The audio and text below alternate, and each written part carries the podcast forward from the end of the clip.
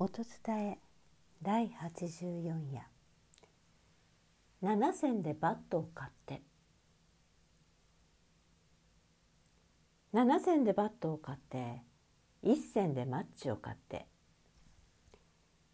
嬉しいね。僕は次の峠を越えるまでにバットは一箱で足りると思った。山の中は暗くって顔には蜘蛛の巣がいっぱいかかった。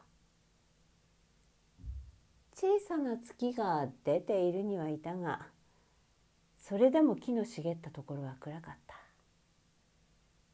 あばばばばば。僕は赤ん坊の時したことを繰り返した。誰も通るものはなかった。しばらく行くと自転車を坂の下に落として。自分一人は草をつかめば登れるが自転車を置いとくわけにもいかずという災難者にあった。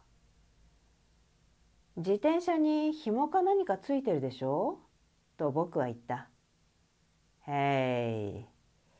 それには全く気がつきませんでした。自転車は月の光を浴びながらガタガタと言って引き上げられた。一体どこまで行きなさる？いえ、兄の嫁の既得を知らせに、この下の村までちょっと。自転車の前のランプが灯った。おとなしそうな男である。僕はタバコに火をつけて去りゆく光を眺めていた。